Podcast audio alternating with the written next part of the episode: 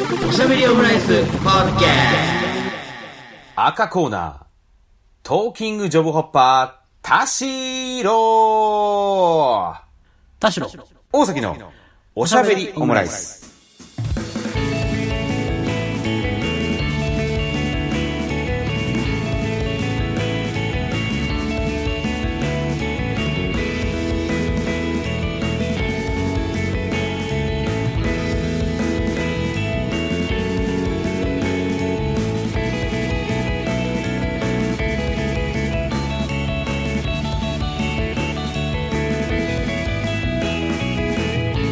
等身大のカルチャートークおしゃべりオムライス第232回の配信です。田代です。大崎です。よろしくお願いします。お願いします。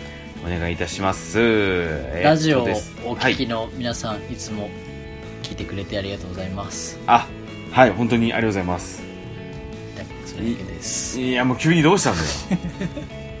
毎回感謝しろよ、それするんだったらいきなり。なんか、本当に聞いてくれてる人の話たまに聞くと、うん。すごいことだなって思ったんですよ。まあ、確かにそうですよね。いや、なんか、料理するときに、うんうんうん。必ず聞いてるんです。なんか料理し、食べてる間には、うん。テレビ見るらしいんですけど、うんうんうんうん。料理してる時は、おしゃべりオムライスがいいって言ってくれる人いて、なんか、本来のラジオとしては、食べてる時も聞いてくれよって、うんうんなんだ、ラジオリスナーだったらうん。思うことあるかもしれないですけど、うんそもそも料理しようって時におしゃべりオムライスを思い出してくれてる時点で、なんか感謝が込み上げてきちゃったっていうね。うん。いや、もう、大勝利よ、そんなの。もう、料理してる時に聞いてもらうぐらいが本当もうちょうどいいでしょうからね。ありがたい話じゃないですか。ね。それで想起してくれてるってことはもう本当ありがたいですよね。だから同じ話5回以上聞いてるっていうのをね。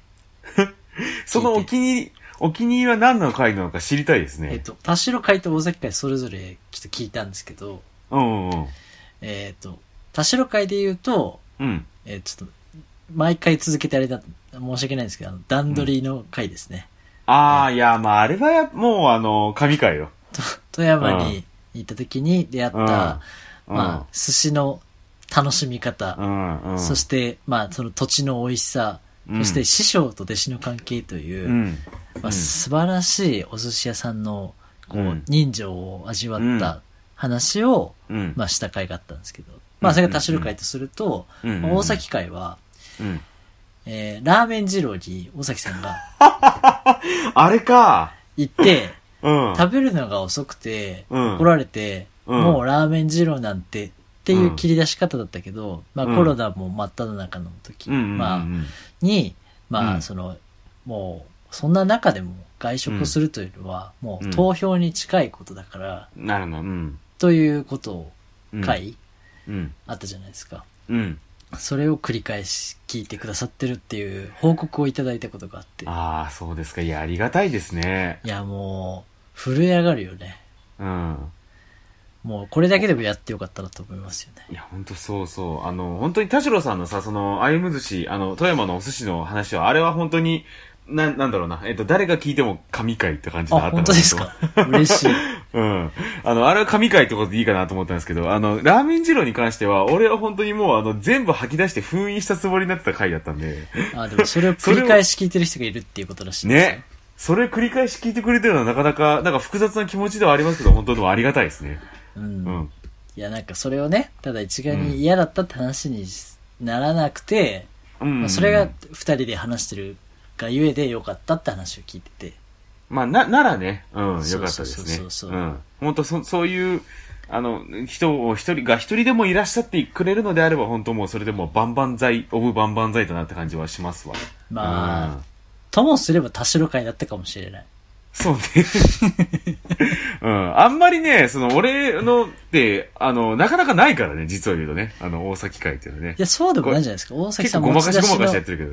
大崎さん持ち出しの企画の方が意外と多いですからね。あ、本当ですか？うん。まあまあっていうね、ちょっとこう、ふと思ったっていう。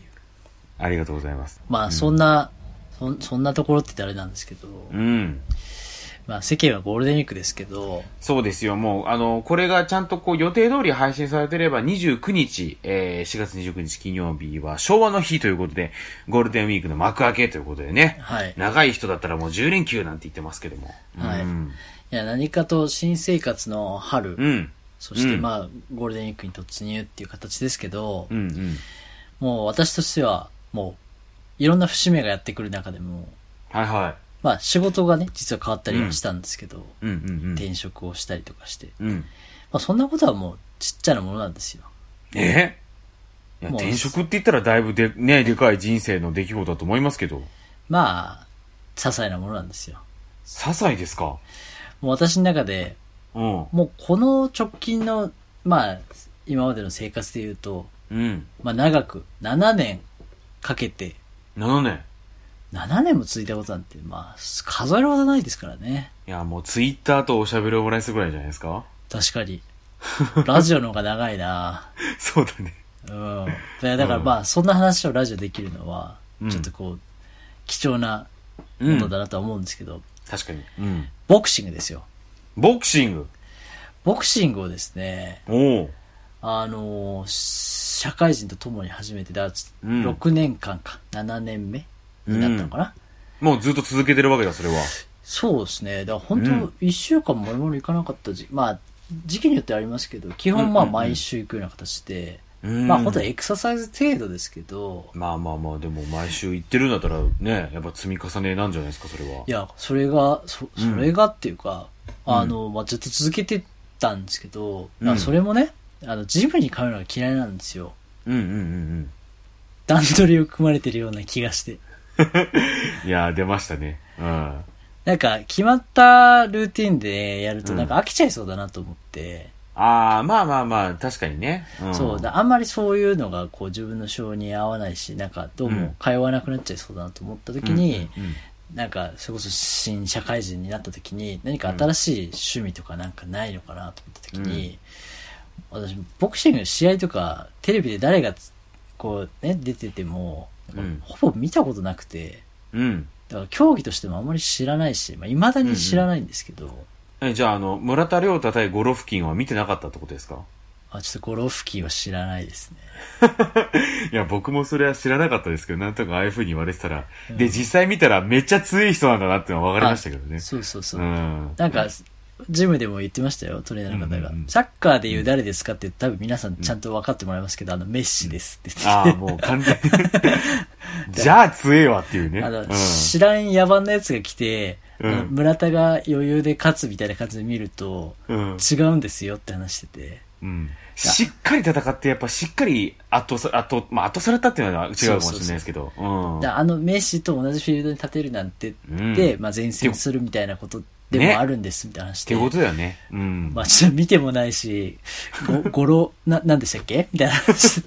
ちょっと失格ですって感じだったんですけど。はすってんじゃねえよって感じだけどね。そうそうそうそううんギャラクシー賞何すごいのみたいな感じだった。そうそうそうそう。うんいやでもね、ごめんなさい、はいはいちょっとこう、あの、そ、そのレベルだったんですけど、うん。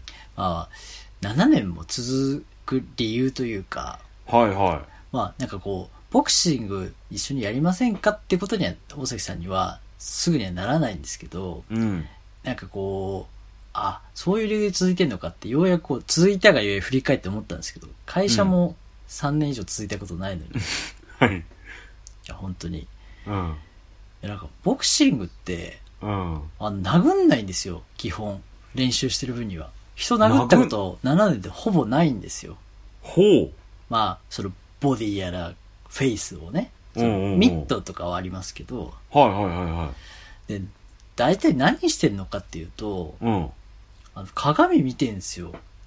鏡を見、鏡の前で、いわゆるこう、シャドーボクシングみたいな。はいはいはいはあなんかフォームを見て、目の前にまあ自分と同じ身長、背丈の、まあ、うんあの、敵がいると想定して、自分が手を出すと、相手ももちろん鏡なんで手を出すじゃないですか。いはい。うんうんうん。と、まあ、避けたりとか、うん。まあ避けたら空いたところを打つとか、だ自分と同じ動きをする敵を想定して、まあ動く、うんあの、こう手を出すっていうのがシャドーボクシングの練習なんですけど、うん。なんか、あの、こ根本的にうん。男性として、うんまあまあ男性女性あれかもしれないですけど、まあ圧倒的に女性の方がうん。多いなと思う。鏡見てる時間男ないなと思って。そのああ、日常生活においてね。そうなんです、そうなんです。まあ男性でもね、うんうんうんあの、しっかりこう、なんかセットしたりとかあるかもしれないですけど、うんうんうん極端に私は鏡を見ることがないんですよ。うん。ら自分の顔とか、自分の、まあましてや体とか、まあ、うんうんうん姿勢とか、うん。見る時間がないし、うん鏡の前でこんななんか動けって言われたのが、それが結構新鮮で、あだからあ。それで続いてるみたいな感じがあるんですよ。へえ。まあなんかこう、自己を見つめるとかまで高尚なもんじゃないんですけど、うんあ、なんかこんな顔してたっけとか、あ、うん。こんな風に手伸びんだとか、はいはいはあ、せ、猫背ってこっからが猫背か、とか、い。うん。なんか鏡見るだけで、うん。なんかちょっとシャシャッとするというか、なんかこう、うん背筋が伸びるというか、うん。こう、定点観測できるみたいな。それが結構大きくて、週にまあ2、3回行ったりとか、なんか、ああ、ちょっとこう、こう、リセットして元戻そうみたいな、うん。まあちょっとせ世間のヨガとか、そういうのに近いのかもしれないですけど、まあっていう理由でずっと続いてたぐらいで、うんうんうん。で、なんか、打ちかまそうとか、相手を殴って倒そうみたいなところから出発してないもんで、まあそれまで長く続いたんですよ。うんうんうん。だからなんかすごい上手くなったりとか、そもそも自分の体ってこんな硬いんだな、みたいな、ずっと思ってたんですけど、うんうんすごい上手くなることもなかったんですよ。うん。うん。言ってしまえば。戦わないからね。まあそうだよね。そうそうそう。と思ったら、でもやっぱ長く続けるもんだなと思ったのは、うん。あの、ずっと重いうん重しをつけてたのを、ある日外して、あの、走り出したかのような、うん。体の軽さとか、まあなんかうん筋肉の使い方とかがこう身についたのか、うん突然動きがこう、速くなったんですよ、最近。突然ですか？突然。うん。何かこう、臨界点を迎えたのか。うん。で、もうこれはあの、試合に出て、相手と対峙しても、まあ、避けたり打ったりできるぞっていうのが、何かこう、こう、コーチと自分の中でも、あ、なんか、うん。こう、次のステップに行きましたみたいなのを、自分でもたわかるし、うんうんうん。トレーナーさんにも言われるようになって、うん。じゃあもう、出ますかと。おう。ついに、その、ボクシングが鏡を見に行く施設だと思ってたけど、うん。7年目にして初めて、おう。ボクシングするっていう状態に至ったっていうね。初めてか。そう。で、今まで、いやもうまあ、うんちょっと模擬試合みたいなことは、形式的にあっても、うんうんうん。で基本自分の中で闘志があんまなかったんですけど、うんうんうん。まあ、今もあんまないんじゃないけど、うん。でも相手がいるって結構大きくて、はいはいはいはい。でその7年の集大成を、この春ちょっとこう、戦いに行くことになりまして、おー。なんか、ちょっとこう、戦う、戦うんですけど、うん。ちょっとこんだけ振っといてあれなんですけど、うん。ちょっと全然湧き上がってこないんですよ、闘志が。ええちょっと、カツ入れてもらいたいなと思って。え、でも7年で初めてなんでしょ？そうそうそうそう。いやだからこう、自分としてね、うん。割とこう、陸上選手的な感じですよ。こう、はいはいはい。自分との戦あーはいはいみたいな感じうんうんうんうんで今までやったんで、だからなんか、うん昨日より、あ、ここのフォームが綺麗にできるとか、やっぱ疲れると手が下がっちゃうなとか、うん。なんかそういう、昨日の自分より成長うんみたいなもんでよかったんですけど、う相手だってね、っていう、ん。うん。なんか、まあ向こうも 向こうの事情があるでしょうに、とかちょっとこう、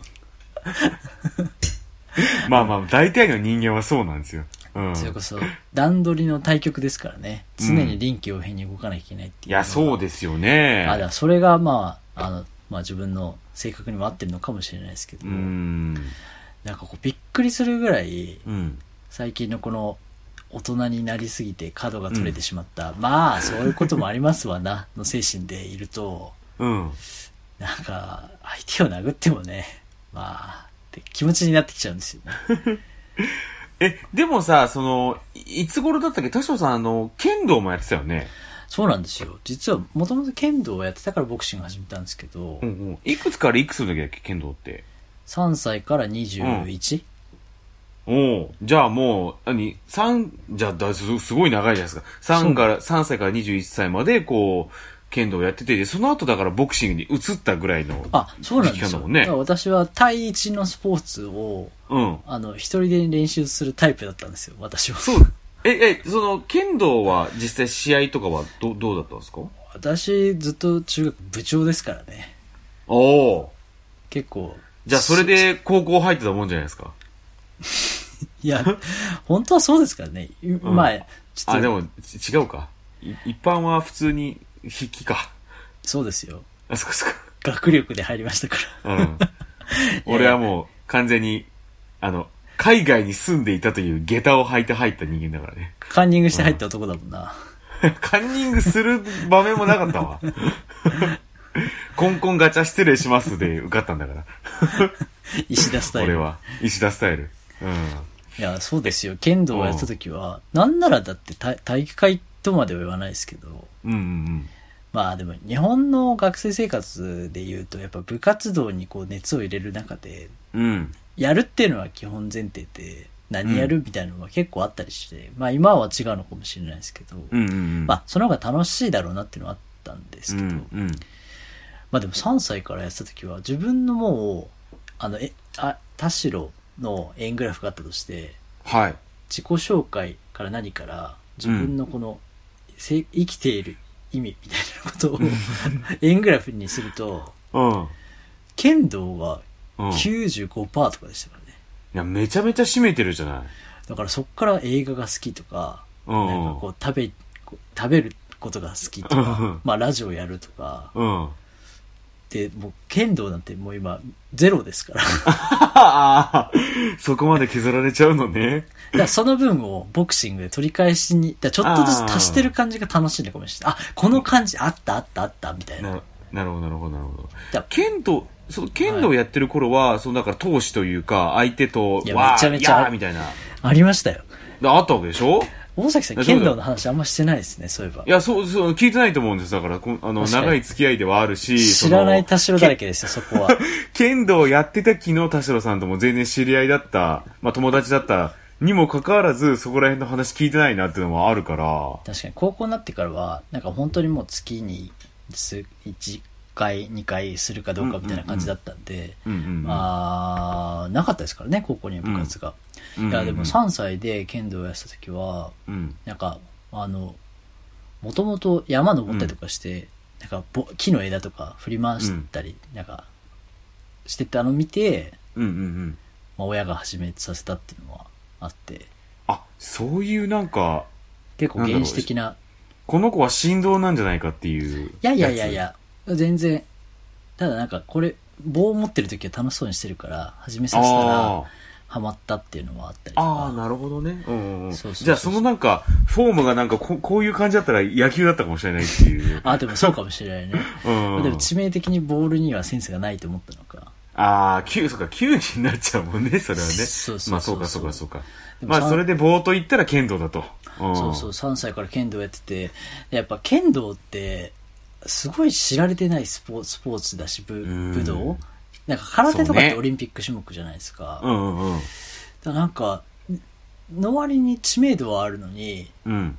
剣道ってものを知らない人はいないのに、んどうやったら勝つのかとか、うん。普段なんかな何してんのかって多分なんか見えないだろうなと思うんですけど、これ本当の、うん。いわゆるこう師範とか、なんか剣道八段とかっていう、なんか達人クラスの話じゃない中の部活としての剣道って結構面白くて、はスもう本当バリバリ部活としてのスポーツとしての剣道って。ちょっと違うんですけど、ほうんかそ、それこそ田代がどんだけ闘志が当時あったかって話なんですけど、うん。うん。まあやっぱ、あの、か、勝ち、勝ちたい気持ちで練習するじゃないですか。結構、ハードなあ汗もかくし、は夏めちゃ暑くて、冬寒いんですよ、裸足だから。う。いやー、そうですよね。しんどいですよ。意味わかんない。あの、あと下がスカートみたいにスースーして、そうだよね。防寒もないし、寒いんですよ。うん。いやまあそうやって苦しい思いするからやっぱ勝ちたいなと思って練習するんですけど、うん。で、あの、面つけてると、うん。面ってまああの、つけるじゃないですか。はいはいはい。顔の前にね。で、あれ、うん試合途中で、わーとかって声出すのはイメージつくと思うんですけど、はいはいはい。あれ、つばぜり合いって言って、市内の、についてる輪っか、つば、つばって言うんですけど、はいはいはい。なんかそれを、唾と唾がぶつかる状態ですね。剣うん、剣と剣がカキーンってなる状態。つばって、あの、さ、先っちょのこと？先っちょじゃなくて、持ち手のところ？えっと、輪っかのことですね、唾。持ち手に近い輪っか。あ、そうです、そうです。えっとうん絵についてる輪っかのことを唾って言うんですけど。つばぜり合いのつばって、あそこなんだ。おだから、そうなんですよね。俺先っちょでちょいちょいちょいちょいちょいがつばぜり合いかと思ってたんだあ、けど。それはもう、いや、周りで言うともっと遠い話なんで意味が多分違うんじゃないですかね。つばぜり合いって言うと、うん。だ本当にギュッと近づいて、こう、チャチャチャチャチャチャチャって、こう、なんだろうな、こう、もっと近いところで、こう、あこうやってるのかっていう。イメージで言うと、えっ、と、まあ、今話そうとしてる根幹にも関わるんですけど、うんうんうん。まあ、両手で剣を持つじゃないですか。うんうんまうん。えー右、右手上、左手下みたいな。そうすると、お互いの右手がくっつくぐらい、拳と拳がこうくっつくぐらいの状態がつばぜり合いなんですよ。はあなんではいはいはいはいはいはい。A の人、うんうんうん B の人がいた時にうん、力で押し合って、うん均衡状態みたいな感じです。うん。力がはいはいはいはいはいなんで、あの、ボクシングでも、うんその、体がか、体、体がくっついて、あの、うん離れてって審判が言うような、クリンチっていう状態ですよね。うん。あ、クリンチイコールつばぜり合いです。なるほど。そういう感じなのだか。つばぜり合いって聞くと、うんその、そんな俊敏な、キンキンキンキンっていう状態ではなくて、もっとうん、グギギギギっていうお互いが、うーって力を入れてる状態のことを、ままあ、つばぜり合いって言うんですけど、私はそれそうか3歳の頃からつばぜり合いって言葉も知ってたんで、逆に。意味を知るのが後で、うんうんうん。だからあの、グギギギギってなってることのことでしょって、当時はやっぱ小学生の頃にも思ってたんで、なるほど。剣道から先に入っててね。まあ、たまたまその剣道用用語っていうか、まあ、そういう、剣剣術の用語だったんで、あれなんですけどルーツ専攻だったのね。そうそうそうつばぜり合いについては。うん。当時意味なんか分かってやしないのに、まあ、うんうんうん。道具の名前をね、知ってたもんで。でね、そ、そ、そういうシーンが、まあ、ちょいちょいあるんですよ、剣道って。はいはいはいはいそのスパーンって打ち抜く、振る、こう、うん銅とかでこう、あ体をこう打つとかだけではなくて、うんうん結構下手同士だとつばぜり合いでくっついたりするんですよ。だからその、ボクシングで言うと、こんなクリンチばっかしてねえで、休んでねえで、ちゃんと早くうんうんうん打って、ケアをしろや、みたいな。はいはいはいはい。みたいに、剣道でも、下手同士だとすぐガシャーンってくっついちゃうんですよ。本当はうんうんうん、上から下にスパッと頭を切って、うん。もしくは首を切るとか、胴を切るっていうのが剣だと、剣術だとすると、ガシャーンってお互いがくっついてると、うんうんあの、わず、まあ、技術が、あの、技量が拮抗してるとね、そういうことがあるんですけど、うん。もう、それが血気盛んな、なんならちょっと思春期入って、周りからの視線もあって、頑張れとかって声があって、まあ、うん。女子部員とか、マネージャーも来たりとか、まあ、あとうん。親が見に来てるとかって、うんうん周りの視線もあって、試合なんかしてる時のうん、つばぜり合い、うん。武道に反したうん、こう、なんていうんですかね、マイクパフォーマンスというか、うん。てめえ殺すぞ。ああ、ええもうふざけんなよとか、うん。唾吐いてくるやつがいるんですけど、唾吐いてももちろん自分の面につくんで、なんだこいつと思うんですけど、そういうまさかの、あの、唾ぜり合い状態での、うんこの、その時はもう誰からも聞こえないんですよ。その相手にしか聞こえない声で、うん。おい、おい、あおい、みたいな、こうあるんですよ。ええそうなんだ。で、もちろん、あの、お剣道って、うんもちろん暴言もアウトですし、うん、そうだよね。聞いたことあるかもしれない。ですけど、剣道って試合をしている時、うん。一本と決まった後に、ガッツポーズ、とか今、決まった、決まる前。でも、決まったなって本人が思ってガッツポーズしたりとか、うん。すると、もう即、あの、アウトなんですよ。まあ、相手に一本もしくは退場。っていう、まあ、礼儀を持って試合するってものなんで、結構マナーも重視されるんですけど、うん。相撲とかもそう近しい感じですよね。そうですよね。うん。うん武道のものは。なのに、そこがちょっと面白かったんですけど、うん。その武武道であり、本当に勝ちたいって当時がむき出しになってる状態って、うん。うん。うん。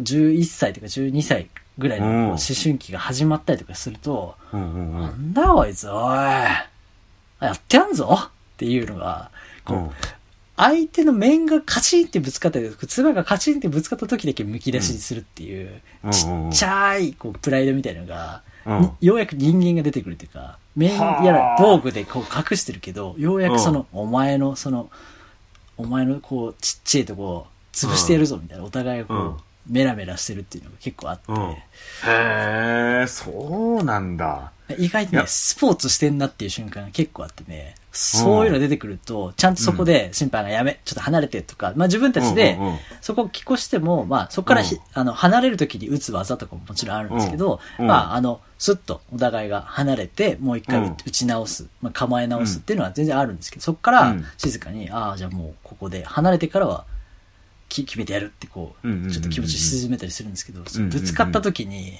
うん。なんかすげえ格闘技っていうか、本当に命削ってたらこうなるんだなみたいなのをうん。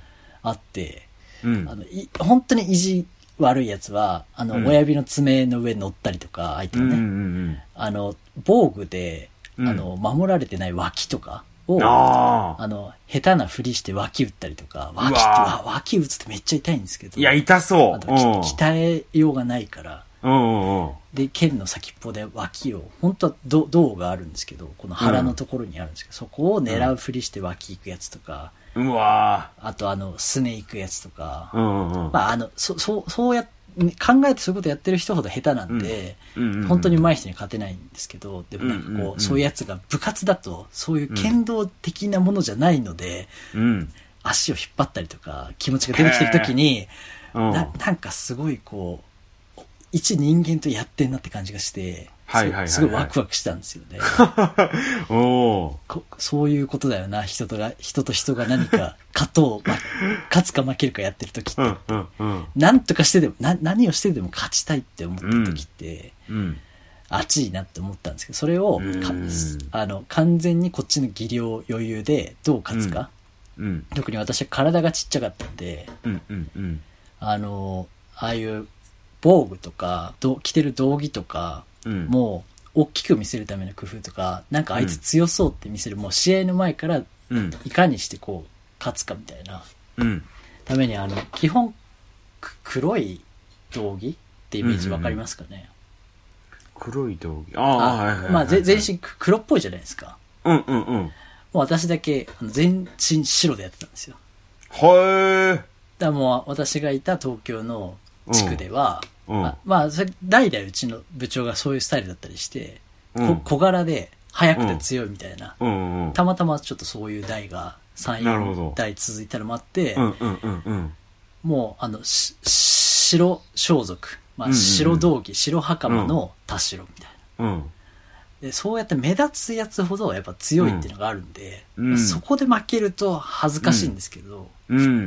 まあ、みたいなその、試合前からの威圧感みたいなので戦ったりとか、うん。結構そういう、なんていうんですかね、他のスポーツでもまあそういうのはあるんでしょうけど、うん。剣道あるあるって、剣道やってる人しか誰も知らない、あの、あの白にあの赤を重ねちゃうやつ、ただものじゃないな、みたいな。あの、面を結ぶ紐とかも色変えられるんですけど。あれを和柄にしてるやつ多分、チャレーけど、剣道あんま練習してねえな、みたいな。どれだけそれがすり減ってて、こう、傷つけてる方はいが、はいはい。なんかちょっと熟練者っぽいなとか、はいはいはいはいその辺がなんか中高生の部活な感じするな、みたいな、ちょっと今思い出したりしたんですけど、うん。やっていうのをやって私はずっと部長だったんで、生涯の中でも、基本その文化系で育ったっていう意識が、うん。中学卒業するまでは全くなかったもんで、なるほど。で基本誰かを打ち負かして、あうんとこの観客を沸かして、うん。あの、俺が1位になるぞ、みたいなうんのでずっと来てたのに、うん。変な高校に入ったせいで、だ かそうだよね。ら私がちゃんとその、と当初、折り返して言うと人生うのん。全てを捧げてた、その剣道という、まあ、武道的なものを、うんこの7年間でちょっとずつ取り戻してきたんで、それもあって結構ヘルシーなんですよね。気持ちも体。も。ようやくこれで対相手と向き合ってうん。戦うっていうので、うんあ、なんかこの感じすごく、なんかやってやるぞおいっていうよりも大人になって、あ、うんなんかおお互いのいろいろこうぶ、なんか今まで来た、こう、なんだステップはあるけど、はいはい。向き合うとか、うん。こう構えるって、あ、うんなんかこう、あ、こんな風に楽しかったんだ、みたいなのをちょっと思い出してきたっていうね。それがこう7年越しに、うん。この感じ、つかめてきたぞこれから戦うぞっていうのがうん、ちょっと来たんですけど、当時のその、闘志バリバリの田代はもう、うんどこにもいないんですよ。まあ、俺はその7年、うん。いもう準備は整ったけど、うん。あと、この人を戦う、打ち負かすっていう気持ちの闘志だけがなくて、うん。勝つ入れてくださいって思ったんですけど、うん大崎さんにそもそも闘志なんかなかったと思って。いや、そうだよね。てかもう7年越しどころかもう15年越しぐらいのね、その話だしさ、あとはそのね、もうずっとそこまで、あの、ずっと、ああ、なんだこれやってやるぞみたいな感じで言って言ってきたのに、高校になったらもうそこら辺で、Hey, what's up? みたいなとこ、よくわかんない高校に入っちゃったがゆえに、もう、なんか、どうしたもんかいのって気持ちになったって、前もちょろっと話したりしてましたもんね。うん家帰って、別に友達はできたし、仲良くしてくれるけど、うん。もうどこにも中学まではつらつとしていたあの自分はいないで、なんか出れない日が続いたり、もう、こんな高校には行きたくないと思ったことがありましたよ。うん、いや、まあね、ほんといろいろ、ね、あの、ずっと日本の小中学校で過ごしてきましたっていうのが、マイノリティになる世界に入っちゃいましたからね。恐ろしい話ですよ。恐ろしい話ですけどね。こんな話をね、うんまあ長々としてるのも、あの、うんキムタクのドラマ始まったじゃないですか。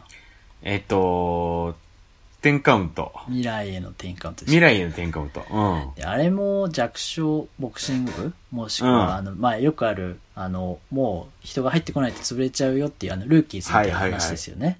であれが全く同じで、うんうんうん。基本、まあ、剣道部ってそんなに人数がいたり人気じゃなかったりするうんうんうん。部活だと、もういないよって。あと、なんか、なんで人なんか殴ってた、殴り合って楽しいのって、うん他の部活の同級生にちょっと揶揄されたりとかしながら、うんうんうん。でもなんか、本当にボクシ、勝ちたいとかよりボクシングがしたかったんです。コーチが来てくれたから初めてボクシング行きました、みたいなことをキムタクが、まあ、元選手の、えー木村拓哉コーチがこう来て、うんうんうんえーようやく部活としてボクシングができるようになるっていう話だったんですけども、完全にあれ見ると、うん。ボクシングかっけーとかって話よりも、うん。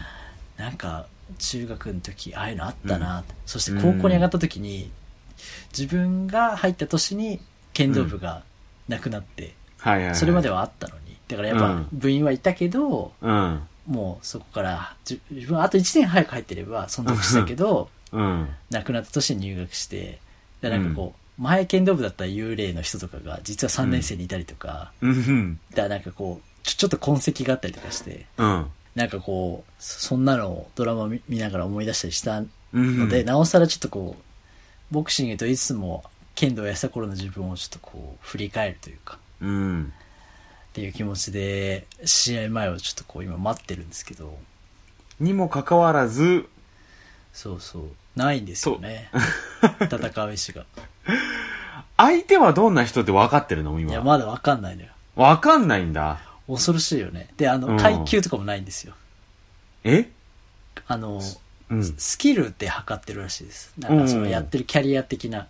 あ、らすごい初心者の人とかすごいうん上級者とも当たらないけど、まず大体同レベルと当たるんだったんだ。あ、そうそうそうそう。田代さんが、まあ、7年やってるとしたら、うんそまあ、かつその、い7年、7年月だけじゃないですけど、うんレベルで言うと同じぐらいかなっていう人でやるみたいな感じで。じゃあなんか年齢がどれぐらいとか、重さ、ウェイトがどれぐらいとかっていうのも本当わかんないとこですよね。はい。当日までわかんないのかな？わかんないです。で、実は過去2回、同様の大会には、うん。そのカジュアルマッチみたいな感じで出たことあるんですけど、うん、うん、うん。で今回は初めてすごい規模なんですよ。ジムほが、その大阪にも複数できたりとか、うんうん赤坂に新店舗のジムができたりとかして、ああ、そうなんだ。うん。そのチェーン展開し始めて、その会員数が増えて、うんで、各ジムからし、私は渋谷に通ってるので、うん渋谷ジムからこう何十人ってこう行ったりとか、うん各ジムから来るんで、うんすごい全体数にすると数が多いんで、うん大きい大会になると。だからなんかすごいこうう、ジム側も開催して盛り上がってて、まあそういうジムのうんうんうん会員内の試合ではあるんですけど、前はうん。一つのジムにあ集まってやるぐらいだったんですけど、だかうん。らその時、前回参加した時は当日分かって、うん。同じキャリア、同じレベルぐらいの人でどんなんと思ったら、うん。なんか、年齢は自分より二回り上、だからかなり上のおじさまがい来て、うん。うん。うん。うん。だから、ってことはこっちは冒険じゃないかと思ったら、年齢ではこっちがハンディあるが、うん。ととんでもない達人だったんですよ。ほだからなんか、ムキムキの日焼けしたおじいちゃんだったんですよ。ー。言うなれば。うん。もっと上だったかな。うん。うんだそそういうストリートファイターのキャラクターみたいでしたね。なんか、いるね。うんうんうん。すごい力も抜けた、脱力した、ただただできる、なんかこう、ふ雰囲気のあるうん。年配の方みたいな。うんうん乾杯したんですけど。うん。うん。うん。そう。あとは、あの、めっちゃ初心者だけど、うん。えーす身長が2メートルぐらいある、なんかチ、チェホンマンみたいな人と当たったのが初めてで、ここう、できれば全部揃えてほしいんだけどなう。そうね。総合的に見て田代さんいけそうでこう、なんかぶつけたカードなんですけど、なんかうんちょっと一種格闘技感がある、こそうだね。う、のが過去に2回だったんですけど。うん。だから実際だからまたそうなりそうって感じだよね、また。多分き。そうなんですよ。だからちょっと始まる前に、ああ、あの人か、みたいな。お互いそういう顔するんですね。あ、うんあいつか、みたいな。うんうんうん。次の次試合だな、みたいな。そのぐらいでわかるんですよ。うんあと、あ名前が書いてあっても、うん別のジムの人とかだと知らないんで、はいはい、そうだよね。ここの田本さんって誰だろうな、田本、田本と思っても、うん。なんか呼ばれて3番目とか向こう並んでると、向こうのコーナーに並んで3番目、あ、俺と一緒だみたいな感じでわかるんで、うんうんうんそれまでこう、なんていうかね、あの、勉強しようがないというか、うんうんうんうんそうなんですよね。だから、うん。うん。だいこあのもうい脳内 BGM というか入場曲みたいなのをちょっと本当はかけたいんですよね後楽園とか行ったらね、やっぱこう何か BGM こう流して入場曲流して入ったりとか、うん。あと今回初めてあの工場をうん。こう赤コーナー何々何々の田代、うん登場みたいな入場うんっていうのをあの自分で書いてくれって言われてうんうんでなんかすごい生きて書いたんですけどうん。うん。そもそも、なんか書かずに提出して、その参加シートみたいな人の方が多いらしくて、うん。なんか、ちょっとこのジムで書いてくれたの田代さんだけですよ、みたいな。いいっすね、みたいな。あと、これなんですけど、あ、ここれこ、このまま読むんで合ってますって。ヘラヘラして聞き、聞きにくいんじゃねえよ、と思いながら。ちなみにそれは何て書いて出したんですか？えっと、まあ、あの、あの、ずっとスイーツを扱う会社で私が働いてたので、うんうんその、スイーツブランドを、まあ、うんススイーツ会社で勤務する、うん。あの、ボクサーみたいな。うん。その、まあ、その一見ボクサーに見えないが、うんうんうんそんな男が、まあ、この、練習してここに来たみたいなことを書いたんですけど、うんうんうんそしたらあのスイスイ スイーツで大大丈夫なんですよね。あそうそう、スイーツ会社に働いてるんで、みたいな言ったら、うん。うん。あ、なるほど。スイーツ食べてるんですね、みたいな。なんかちょっともっと絞れってことかよ、みたいな。ちょっといじってきてる感じがあるっていうね。あと、本当にこれでいいんですか？とかすごい、うんえ皆さんどうしてるんですか？って言ったら、あ、皆さんね、書いてないんですよ。みたいな。あ、そういうのあんだよ、と思って。だからその自分を鼓舞するようなフレーズがちょっといまいちピンと思いつかなくて、うん。なんかないかなと思って、ちょっとこう、大崎さんにちょっと、その、今までなぜボクシングをやってるかっていうのと、まあちょっと初めてその集大成的な、別にこれで終わるわけじゃないですけど、うん。ようやくその、初めて技術的にもこれで、た自分が楽しめるぐらいボクシングがうん。上達してきたっていうので、う初んコロナもあってもう2、3年空いた、そういう試合的なものは。規模も大きくなって、多分、うんうんうん。見に来る人が参加する人ももう過去最大みたいなところで、うん。こう盛り上げてもらうためにちょっと何がいいかなと思って、相談だったんですけど。まあだから結構、まあそこそこの長さもあるみたいなことだよね。今、あ話聞いてる感じだと。あ、そうそうそう。何々だ、あの、な、何話のなんとか、なんとか、うん。なんとかなんとかの田代とかね。うんうんうんうんうん。まあなんかこう、7年間ずっとやってきたと。でも、あとはそのさっきなんかスイーツどうのこうのって言ってたけど、実際この時点においてはもうスイーツではないわけじゃないですか。いや、そうなんだよね。うん。そうなんですよ。っていうことを考えると、そこからまたアップデート必要かなみたいなところがあって、で、まあ、7年間やってきた。で、その間に、まあ、4社目にやってきているみたいなことを考えて、えー履歴書書かなくてもいいのよ。えー食は世につれ、世は食につれ、食はいろいろ変わるけど、この拳だけは変わりはしねえ。トーキングジョブホッパー赤コーナー、タシーローってのはどうですかあの、そ、食番組の審査員が登場する感じよね。あ、そっちね。食べる方じゃなくて、あの、職業の職の方だったんですよ。食は世につれ、世は食につれ。歌は世に食つれみたいな感じでね。た食べ物ってかかってるのかなって、あーまあのま、ま、真央カラーを着た服部さんがこう来る。うん。そのとはって言いながら。入ってくる感じのね。うん。うん。服部、服部先生は、あの、新宿の街中も真央カラーで歩いてましたね。この間見かけましたけど。うん。そのはトーキングジョブホッパーっー。ていうのは、そのね、おしゃべりオムライスからと、おしゃべり取ってトーキングで、で、ジョブ、ジョブホッパーということで、トーキングジョブホッパー田代。なんか全然強そうじゃないな赤コーナー、なんとかセンチ、なんとかパウンド、トーキングジョブホッパー田代、プシューって感じでこう、入ってくるっていう。いいですね。トーキングジョブホッパーいいですけど、うんめちゃめちゃ面接して落ちてるやつみたいだな。確かにめっちゃ喋るけど取ってくれてないっていうね。そうそうそうそううん。あとはその面接のハったりだけで受かってるみたいな。ね。でも入ってみたら全然使えなくてすぐクビになったみたいな感じですね。うん。なんかそんな気がして悲しくなってきたよ。そんなわけじゃないですからね。うん。ト自分自らの意ングジョブホッ思パーって、なんか、ホッパーから、なんかすごく、めっちゃ軽そうだな。で。そうね。いやだからこう、まあだからフットワークが軽い感じがしますね。そうですね。まあでもどっちかといリン、うとリングをこう動き回って、うん。だってね、こう、隅に追いやられたらもう、シューってもうめちゃめちゃ撃たれちゃったりするわけでしょ、えでも、隅に追えられても、僕私はトーキングジョブホッパーなんで、うんもうめちゃめちゃかますんですよ、口で。で 口ですなんやお前、かかってこいやっていう。言うってこと？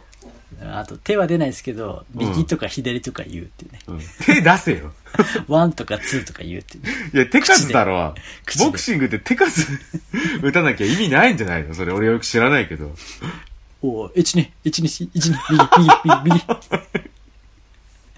もうそんな言ってる間でもう、顔ボーンってやられても、終了じゃん。ジョブチェンジですよ。上手。それでも上手です。うん。だから僕としてはもうこのトーキングジョブホッパー田代っていうね、ちょっと一つ。いやー、ちょっとそれにするか。うん。まなんか、すぐ負けても言い訳言いそうだな、そいつ。あ、そうだね。トーキングジョブホッパーはすぐ言い訳言う。こうバーンって KO されたとも、いや違うんですよ、つって。言い始めるかもしれない。確かに。いや、なんか、ま、ま、負けてないとか、じゃなくて、うんすぐ、うんいや、違うんですよっていう。いや違うんですよ。今回はね、みたいな感じですげえ喋り出すから。そんなボクサー嫌だけどね。ボクシングに違うとかないのよね。負けてめちゃめちゃ喋り出すボクサーすごい嫌ですけどね。確かに。え、次はね、こんなもんじゃないですから。ああ、私ね、とか言って。確かに。めちゃくちゃ嫌だけどな。マンツーでやるスポーツで、うん。試合の直後にめっちゃ喋るやつ見たことないですね。そうね。こ、怖くないですか？いや、怖い怖い。外幕うん、で、うん。幕なんでそんな、なんでそんな息乱れてないんだっていうね。そう、ワン、ワンツーでやって。確かに。全然本気出してねえんじゃねえかっていうふうに思っちゃうのはあるけど。かませ犬感がすごいな。うん。だから野球とか、うんサッカーとかだと審判に対してわーっていくみたいななんか見ますけど、うん。なんかお互いが一対一でぶつかってるスポーツとか、で、で、相手に向かって、いや、まあん違うんですよ。こう行く感じはいないですね。いや、違うんだよ、つって言ったりしないからね。と思うじゃん？うん。試合直後、カンカンカンカン、いやいやいやいや、まあまあまあまあ、っていうパターンに見えて、実は。うるせえ。超うるせえ。勝てよって話だからね、その意味だったら一ね。旦、一旦僕の話も聞いてもらっていいですか？ってこう、バーンってやられた後言ったんじゃねえよ。お前もう負けたんだよっていうねしま。したから。あ、まあ、負けたっていうあれはあるんですけど、ちょっと僕の話だけ聞いてもらっていいですか？じゃあ、あうん、じゃあ、そ、じゃあそれやろう。じゃあ今回、もし負け、まあ、ま、か負けたとしても勝ったとしても、ベラベラ喋るっていう。試合後。ーめちゃ、めちゃめちゃ喋るってね。あまあ、今回は勝ち一。うん。言いやーとか、クソーとか、おー、うんやりましたよ。とかってリンクあるときに言う感じじゃなくて、あの、めちゃめちゃ喋るっていうね。うん。もう勝ったとしても負けたとしても、いや、今回はね、みたいな感じで勝ちました。まあ、あの時にね、ああいう風に打ったからやっぱりこそ、勝った、いや、打ったからこそ勝ったんだと思うんですけどもね、まあ、これをね、また次回以降にね、活かしてね、みたいのをめっちゃ喋るっていう、終わいった後に。もうやっぱ、ど、どこ行っちゃったんだろう、俺の投資。人生で。うん。まあ、だからやっぱりもう、まあ、荒さですからね。うん、荒さだし、もうこんな、トーキングジョブホッパーって言われて入ってくるような、もう人間なんですから、そこはもうこの、軽快にね、軽快にこのリンゴをか、リンゴをこう駆け回って、それでこうどういった結果が出るかっていう。まずはそこからなんじゃないですか、やっぱり。一気にね、その、あんなんだこの野郎みたいな風に、いかないですか。投資は、そう、戻ってこないでしょうから。あまずはそうなんですよ。うんあの、計量して、あの、プロ、プロの、プロ、プロの話ですよ。うんけ計量して、うん計量の場面で記者会見で、めちゃめちゃ、はいはいはいめ。ちゃめちゃパフォーマンスうん。盛り上がるのあるじゃないですか。額をつけたりとかして、手は出さないけどみたいな。うん。あれとかどういうモチベーションだってもう謎だもんだって。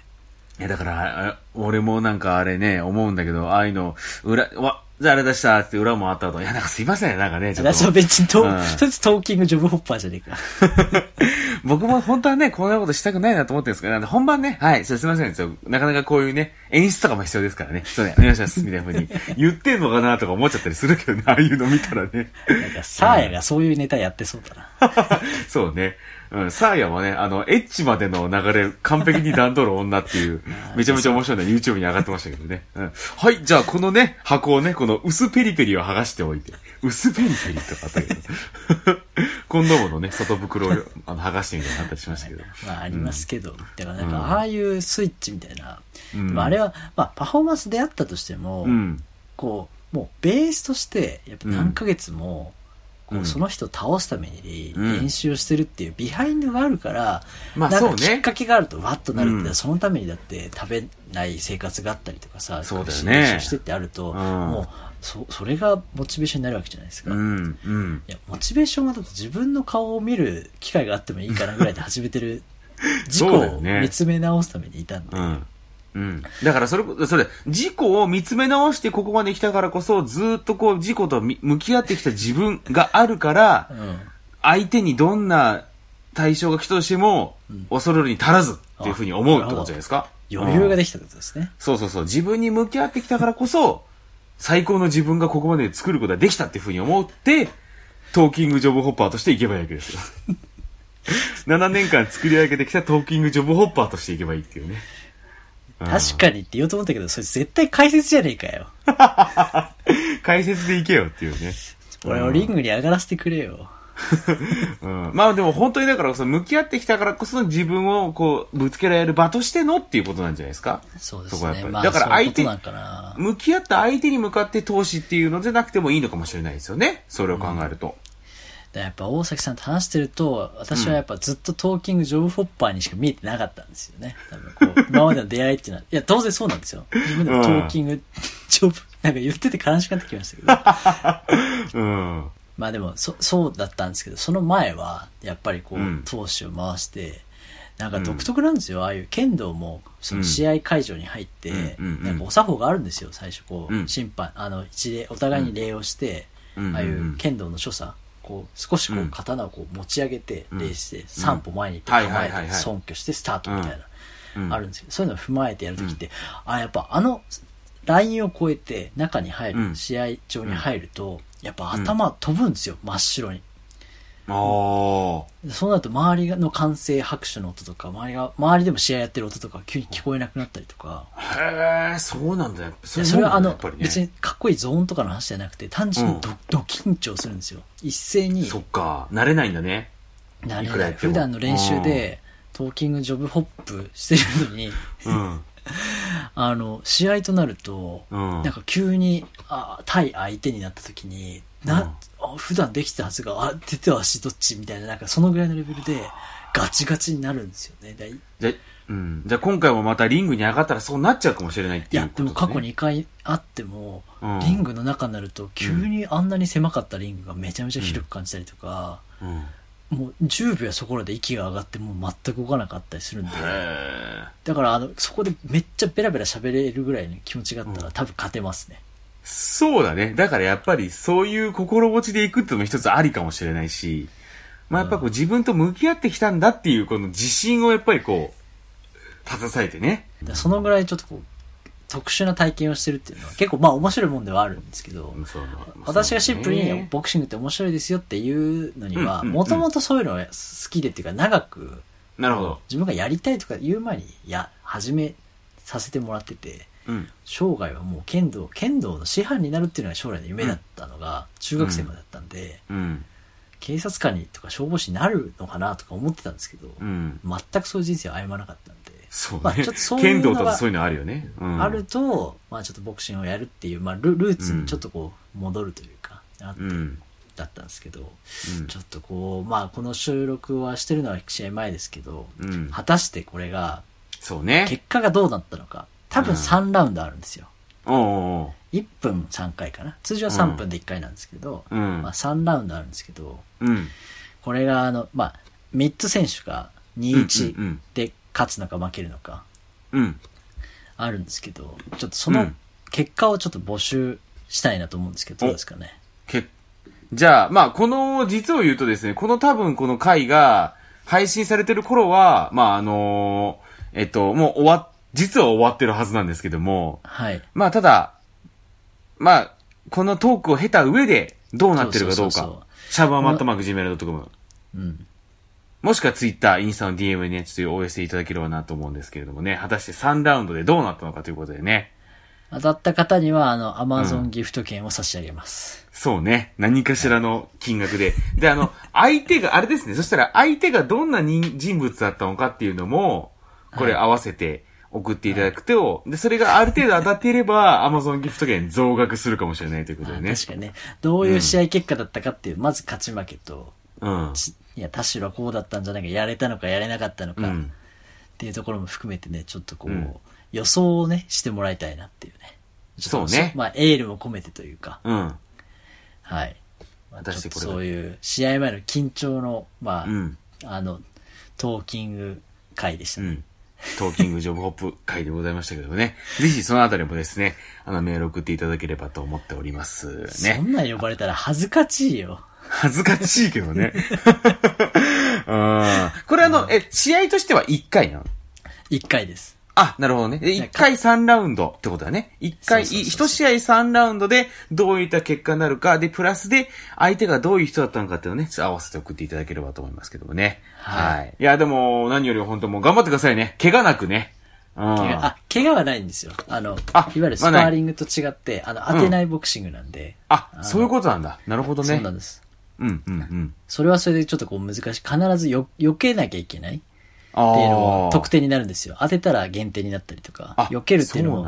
プロの人も結構練習する手法で、あの、初心者だからそういうわけではなくて、必ず当てない場合だからこそ、うんあの、つまりそれは当たったってことになる可能性もある。その、本来近い前だったらそれ当たってますよね。だからちゃんと避けれてますかっていう、当てる、うん避けるっていうのを、うん。ちゃんとこう全部反応できたかっていうのが得点になるっていう、一番ボクシングの中でも高度な、なんで、あ、そういうことなんですね。ノークリンチなんですよ。休む間もなくずっと動き続けなきゃいけないんで、なるほど、なるほど。意外とこうボコボコタコ殴りできる、その素人ボクシングより難しいし、結構、ちゃんと間合いを取らなきゃいけないってことだもんね。そうなんですよ。疲れるんですよ、結構。確かにそれは疲れそうですけどもね。まあだからそのあたりも含めてちょっと試合展開なのですね、ちょっとはい予想して送っていただければと思いますね。いろんなね、予想を読んでみたいなと思ったりもするので、ぜひメールか DM でちょっとお送りいただければと思います。よろしくお願いします。はいえー、ということで、それではまた、お好きな時間に、おしゃべりオムライス。